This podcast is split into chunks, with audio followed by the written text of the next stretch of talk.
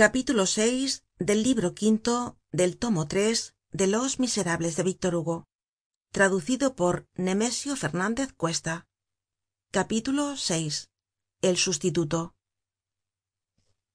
La casualidad hizo que el regimiento de que era teniente teodulo fuese de guarnicion á parís lo cual dio ocasion á que se ocurriese una segunda idea á su tia habia ideado la primera vez hacer vigilar á mario por teodulo y ahora armó un complot para hacer á teodulo sucesor de mario. A todo evento y para el caso de que el abuelo esperimentase la vaga necesidad de ver una fisonomía jóven en la casa porque estos rayos de aurora son algunas veces gratos á las ruinas era útil buscar otro mario. Pues sea dijo ella esto es una simple rata como las que leo en los libros. Dice mario léase teodulo. Un sobrino segundo es casi lo mismo que un nieto y á falta de un abogado se toma un lancero. Una mañana que el señor gillenormand estaba leyendo alguna cosa como la quotidienne entró su hija y le dijo con la voz mas dulce porque se trataba de su favorito. Padre mio teodulo va á venir hoy por la mañana á presentaros sus respetos. Qué teodulo vuestro sobrino. Ah dijo el abuelo. Y siguió leyendo sin pensar mas en el sobrino que no era para él sino un teodulo cualquiera.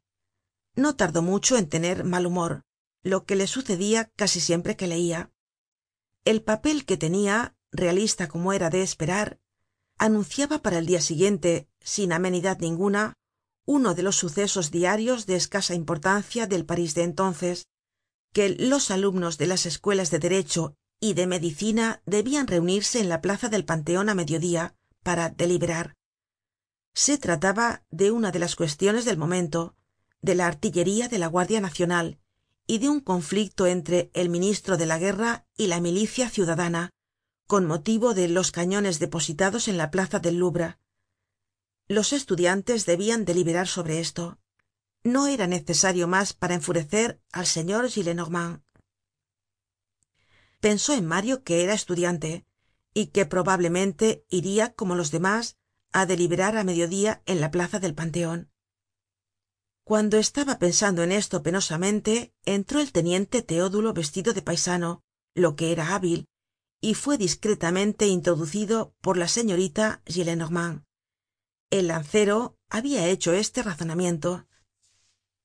El viejo druida no lo ha colocado todo á renta vitalicia y esto vale muy bien que uno se disfrace de paisano de cuando en cuando.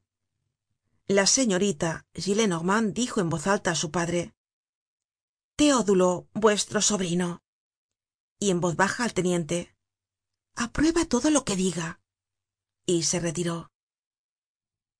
El teniente poco acostumbrado á encuentros tan venerables balbuceó con alguna timidez. Buenos dias tio e hizo un saludo mixto compuesto del bosquejo involuntario y maquinal del saludo militar terminado por un saludo de paisano. Ah sois vos está bien sentaos dijo el abuelo. Y dicho esto olvidó completamente al lancero. Teodulo se sentó y el señor gillenormand se levantó y se puso á pasear de un lado á otro de la sala con las manos en los bolsillos hablando alto y dando tormento con sus viejos dedos irritados á los dos relojes que llevaba en los dos bolsillos del calzon ese monton de mocosos y eso se convoca en la plaza del panteon por vida de los chicos galopines que estaban ayer mamando. Si les apretaran la nariz aun saldria leche y eso va á deliberar mañana á mediodía. A dónde vamos a dónde vamos es claro que vamos á un abismo. Esto nos lleva á los descamisados. La artillería ciudadana. Deliberar sobre la artillería ciudadana. Ir á charlar á mediodía acerca de las pedorretas de la guardia nacional. Y con quién se van á encontrar allí véase á dónde conduce el jacobinismo. Apuesto todo lo que se quiera. Un millon contra cualquier cosa a que no habrá allí mas que perseguidos por la justicia y presidiarios cumplidos. Los republicanos y los presidiarios no son mas que una nariz y un pañuelo. Cornet decia a dónde quieres que vaya traidor y fouché respondia a donde quieras imbécil. Estos son los republicanos. Es verdad dijo teodulo el señor gillenormand medio volvió la cabeza vio á teodulo y continuó. Cuando pienso que ese tunante ha hecho la picardía de hacerse carbonario por qué has abandonado tu casa por hacerte republicano pss en primer lugar el pueblo no quiere tu república no la quiere porque tiene buen juicio y sabe muy bien que siempre ha habido reyes y que los habrá siempre. Sabe muy bien que el pueblo despues de todo no es mas que el pueblo y se burla de tu república lo oyes tonto no es bastante horrible semejante capricho enamorarse del padre duchene poner buena cara á la guillotina cantar romances y tocar la guitarra debajo del balcon del vamos merecen que se les escupa por tontos. Todos son lo mismo. Ni uno se esceptúa basta respirar el aire que corre por la calle para ser insensato. El siglo xix es un veneno. Cualquier perdido se deja crecer la barba de chivo se cree un verdadero personaje y deja plantados á sus ancianos padres. Esto es lo republicano esto es lo romántico. Y hacedme el favor de decir qué significa esto de romántico todas las locuras posibles. Hace un año el ser romántico era ir á hernani. Ahora pregunto yo qué es hernani antítesis abominaciones que ni siquiera están escritas en francés y luego se ponen cañones en la plaza del louvre. Tales son las violencias de este tiempo. Teneis razon tio dijo teodulo el señor gillenormand continuó.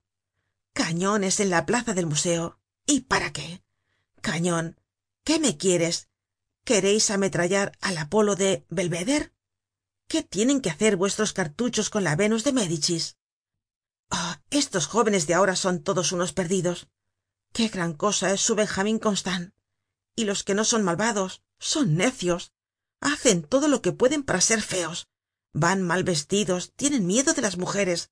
Están alrededor de las faldas con un aire de mendigos que hace reir á las piedras.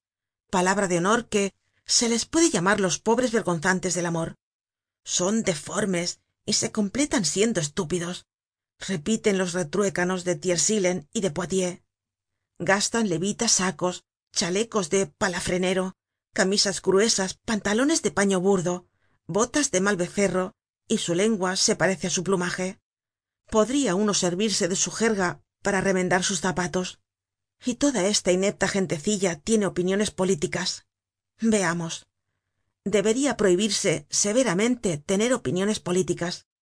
Fabrican sistemas refunden la sociedad demuelen la monarquía echan por tierra todas las leyes ponen el granero en el lugar de la cueva y á mi portero en el lugar del rey. Trastornan la europa de arriba abajo reedifican el mundo y tienen por una gran fortuna mirar socarronamente las piernas de las lavanderas que suben en sus carros. Ah mario. Ah vagabundo. Ir á vociferar en la plaza pública. Discutir debatir tomar medidas porque esto lo llaman medidas santo dios. El desorden se empequeñece y se hace estúpido. He visto el caos y ahora veo los puches. Unos escolares deliberar sobre la guardia nacional. Esto no se veria ni aun en el país de los ojibebas ni en el de los cododaches. Los salvajes que andan desnudos con la cabezota adornada con un volante de jugar á la pelota y con una maza en la pata son menos brutos que estos bachilleres. Monigotes que no valen cuatro sueldos haciéndose los entendidos y los graves. Deliberar raciocinar. Este es el fin del mundo. Es evidentemente el fin de este miserable globo terráqueo. Era preciso una convulsion final y la da la francia. Deliberad pillos. Todas estas cosas sucederán mientras se vaya á leer periódicos á las galerías del odeon lo cual cuesta un sueldo y el sentido comun y la inteligencia y el corazon y el alma y el talento. Salen de allí y se separan de su familia. Todos los periódicos son una peste todos hasta la bandera blanca porque en el fondo martenville era un jacobino. Ah justo ciclo. Tú podrias gloriarte de haber desesperado á tu abuelo. Es evidente dijo teodulo y aprovechando el momento en que el señor gillenormand tomaba aliento el lancero añadió magistralmente no deberia haber mas periódicos que el monitor ni mas libros que el anuario militar el señor gillenormand prosiguió lo mismo que susieyes un regicida que llegó á senador porque siempre concluyen por esto se hieren el rostro con su tuteamiento ciudadano para llegar á hacerse llamar el señor conde. El señor conde así en letras gordas como el brazo de los camorristas de setiembre el filósofo sieyes. Me hago la justicia de que no he hecho nunca mas caso de las filosofías de estos filósofos que de los anteojos del pagano de tívoli. Vi un dia á los senadores que pasaban por el muelle en malaquais con mantos de terciopelo morado sembrados de abejas con sombreros á lo enrique iv estaban horribles parecian los monos de la corte del tigre. Ciudadanos os declaro que vuestro progreso es una locura vuestra humanidad un delirio vuestra revolucion un crimen vuestra república un monstruo y que vuestra jóven francia virgen sale de un lupanar y os lo sostengo á todos quien quiera que seais aunque fueseis publicistas aunque fueseis economistas aunque fueseis legistas aunque fueseis mas conocedores en materia de libertad igualdad y fraternidad que la cuchilla de la guillotina. Os lo declaro amigos. Pardiez esclamó el teniente. Todo eso es admirablemente verdadero. El señor gillenormand interrumpió un gesto que habia empezado. Se volvió miró fijamente al lancero frunciendo el ceño y le dijo sois un imbécil fin del capítulo y fin del libro quinto